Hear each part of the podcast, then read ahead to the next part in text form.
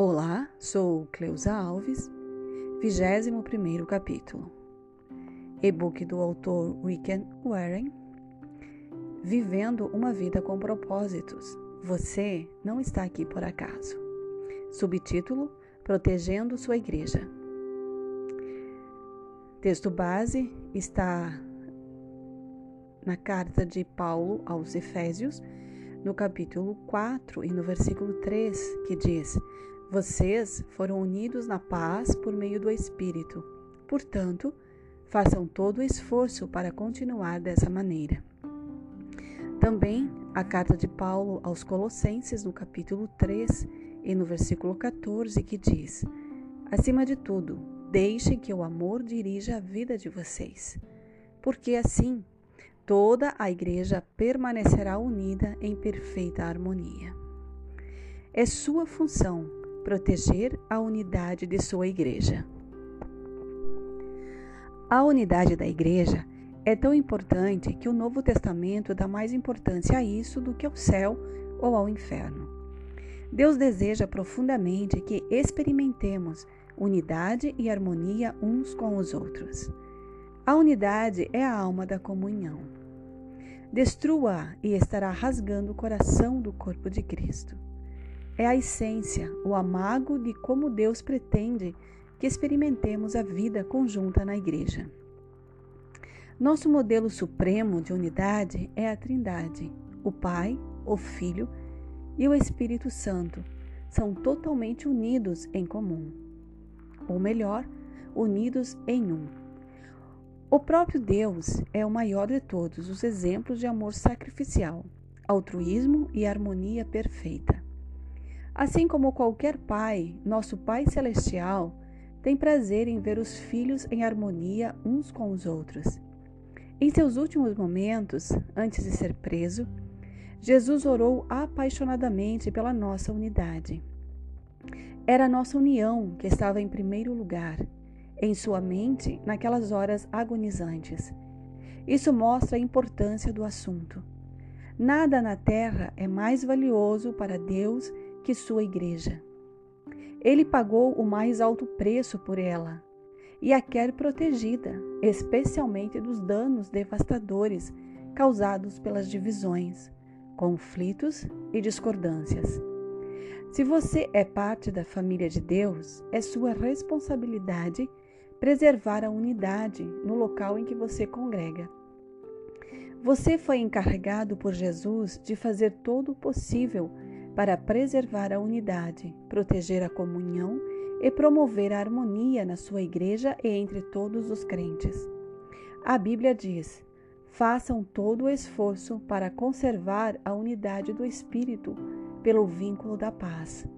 Como podemos fazer isso? A Bíblia nos dá orientações práticas. Primeiro, concentre-se no que temos em comum, não em nossas diferenças. Paulo nos diz, portanto, concentremos-nos nas coisas que contribuem para a harmonia e no crescimento de nossa comunhão conjunta.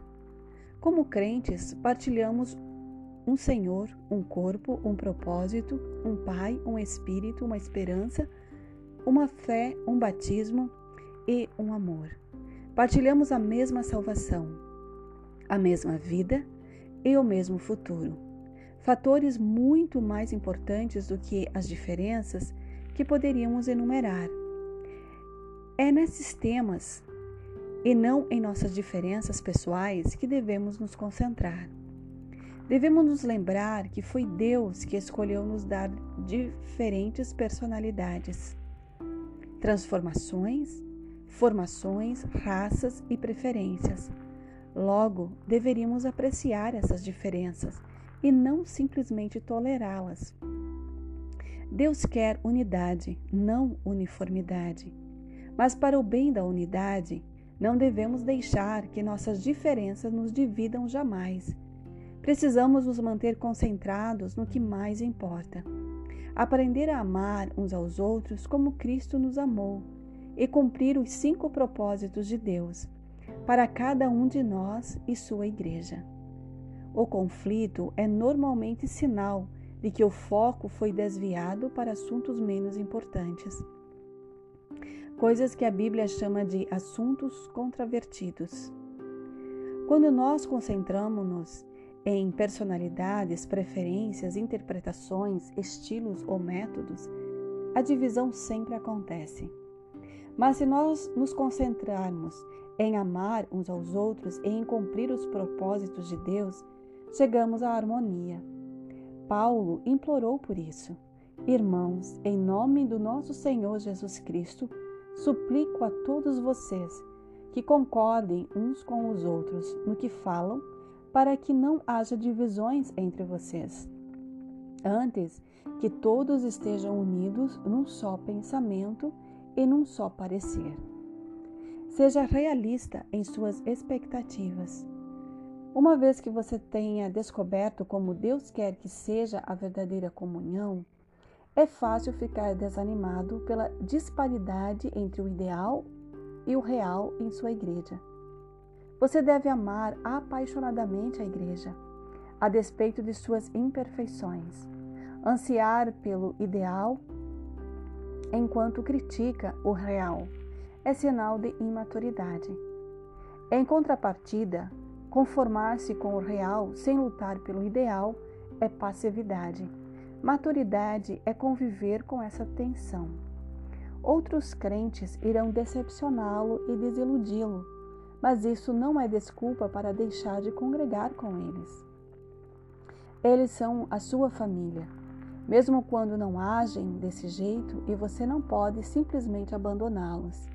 Em vez disso, Deus nos disse: sejam pacientes uns com os outros, fazendo concessões às faltas dos outros por causa do amor que há em vocês. As pessoas ficam desiludidas com a igreja por muitas razões compreensíveis. A lista poderia ser bastante longa conflitos, mágoas, hipocrisia, negligência, mesquiarias, legalismo e outros pecados. Em vez de ficarmos abalados e surpresos, devemos lembrar que a igreja é feita de pecadores de verdade, inclusive nós mesmos. Por sermos pecadores, magoamos uns aos outros, às vezes intencionalmente e às vezes sem querer. Mas em vez de deixarmos a igreja, Precisamos ficar e solucionar o que for de alguma forma possível. A reconciliação, não a evasão, é a estrada para um caráter mais forte e para uma comunhão mais profunda. Divorciar-se da igreja ao primeiro sinal de decepção ou desilusão indica imaturidade. Deus tem coisas que quer ensinar a você e aos outros também. Além do mais, não há nenhuma igreja perfeita para onde escapar. Toda igreja tem seu próprio conjunto de fraquezas e problemas e você logo ficará novamente desapontado. Groucho Marx era famoso por dizer que não gostaria de pertencer a um clube que o aceitasse como sócio. Se uma igreja deve ser perfeita para satisfazê-lo, essa mesma perfeição irá excluí-lo dentre seus membros porque você não é perfeito. Derek Bonhoeffer, ministro alemão que foi martirizado por resistir aos nazistas, escreveu o clássico livro sobre comunhão, Live Togtir, A Vida em Conjunto. Nele, ele dá a entender que a desilusão com a igreja local é algo bom, porque destrói nossas falsas expectativas de perfeição. Quanto mais rápido renunciarmos à ilusão de que uma igreja deve ser perfeita para que a amemos, mais rápido deixaremos de fingir e admitiremos que somos todos imperfeitos e precisamos de graça. Esse é o início da verdadeira comunidade. Toda igreja deveria afixar uma placa: pessoas perfeitas não precisam entrar. Este é um lugar somente para os que admitem ser pecadores, precisam de graça e querem crescer. Bonhoeffer disse: aquele que ama seu sonho de uma comunidade mais do que a comunidade cristã, em si torna-se um destruidor desta. Se não dermos graças diariamente pelas, pela congregação cristã, onde fomos colocados, mesmo quando não há nenhuma grande experiência, nenhuma riqueza a ser descoberta, mas apenas muita fraqueza, pouca fé e dificuldades, e se ao contrário continuamos nos queixando de que tudo é reles e insignificante, então impedimos que Deus permita a nossa congregação crescer. Prefira incentivar a criticar. É sempre mais fácil ficar de lado e atirar pedras àqueles que estão servindo do que se envolver e contribuir. Deus nos adverte repetidamente que não critiquemos, comparemos ou julguemos uns aos outros. Quando você critica o que o outro crente está fazendo, na fé e com sincera convicção, está interferindo nos assuntos de Deus. Que direito você tem de criticar o servo de alguém? Somente Deus pode decidir se ele está fazendo o que é certo. Paulo acrescenta que não devemos julgar ou desprezar crentes com convicções distintas das nossas. Por que, então, você critica as ações de seu irmão? Por que tenta fazer com que ele pareça pequeno? Todos seremos julgados um dia, não com base nos padrões uns dos outros, nem mesmo por nossos próprios patrões. Desculpa, nem mesmo por nossos próprios padrões, mas pelo julgamento de Deus. Sempre que eu julgo outro crente, quatro coisas acontecem instantaneamente. Perco minha comunhão com Deus, exponho o meu próprio orgulho e insegurança, coloco-me em uma situação pela qual serei julgado por Deus e prejudico a comunhão da igreja. Um espírito crítico é um vício dispendioso. A Bíblia chama Satanás de acusador dos nossos irmãos.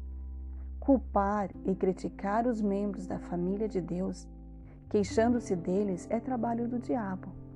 No momento em que fazemos o mesmo, estamos sendo ludibriados para fazer o trabalho de Satanás. Lembre-se, os outros cristãos, não importa quanto você discorde deles, não são o verdadeiro inimigo. Todo o tempo que desperdiçamos comparando ou criticando outros crentes é um tempo que deveríamos ter usado na edificação da unidade da congregação. A Bíblia diz: estejamos unidos no emprego de toda a nossa energia para nos harmonizarmos uns com os outros, ajudando os outros com palavras encorajadoras, não os colocando para baixo, por lhes apontar as falhas. Recuse-se dar ouvidos a fofocas. Fofocar é transmitir informações quando você nem é parte do problema nem parte da solução. Você sabe que espalhar fofocas é errado e não deve nem ouvi-las se quiser proteger sua igreja. Ouvir uma fofoca é como receptar mercadoria roubada. Isso o faz igualmente culpado pelo crime. Quando alguém começar a fofocar em seu ouvido, tenha a coragem de dizer: Por favor, pare. Não preciso saber disso. Você já falou diretamente com a pessoa? Pessoas que fofocam para você também irão fofocar sobre você. Tais pessoas não são confiáveis. Se você dá ouvidos a fofocas, Deus diz que você é um criador de casos. Criadores de casos ouvem criadores de caso. Esses são os que dividem igrejas pensando apenas em si mesmos. É triste que no rebanho de Deus as maiores feridas venham das outras ovelhas e não de lobos. Paulo alertou sobre os cristãos canibais que devoram uns aos outros e destroem a comunhão. A Bíblia diz que esse tipo de encrenqueiro deveria ser evitado. A difamação revela segredos, portanto, fique longe de quem é falador. A forma mais rápida de pôr fim a um conflito, seja em uma igreja, seja em um grupo pequeno, é carinhosamente enfrentar os que estão fofocando e insistir em quem equiparem. Salomão destacou que uma fogueira se apaga quando acaba a lenha, Da mesma maneira, as brigas acabam quando o brigão e implicante é separado do grupo. Pratique os métodos de Deus para a solução de conflitos. Além dos princípios mencionados no capítulo anterior, Jesus deu à igreja um processo simples, dividido em três etapas. Se o seu irmão pecar contra você, vá a sós com ele, mostre-lhe o erro. Se ele o ouvir, você ganhou seu irmão. Mas se ele não o ouvir, leve consigo mais um ou dois. Mais, desculpa.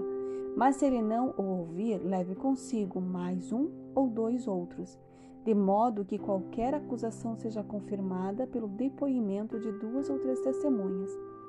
Se ele se recusar a ouvi-los, conte à igreja. Em meio a um conflito, temos a tentação de nos queixar a terceiros, em vez de, de corajosamente falar a verdade de maneira amorosa à pessoa com quem estamos aborrecidos. Isso só torna o assunto mais grave. Em vez disso, você deve ir diretamente à pessoa envolvida. O confronto, em particular, é sempre o primeiro passo e você deve torná-lo o mais rapidamente possível. Se você não for capaz de resolver as coisas somente entre os dois, o próximo passo é levar uma ou duas testemunhas para ajudarem a confirmar o problema e reconciliar o relacionamento. E o que, já, e o que fazer? Desculpa, e o que fazer se a pessoa ainda persistir teimosadamente? Jesus ordena que se leve assunto à igreja. E se a pessoa ainda assim se recusar a escutar, você deve tratá-la como um incrédulo. Apoie o seu pastor e os líderes.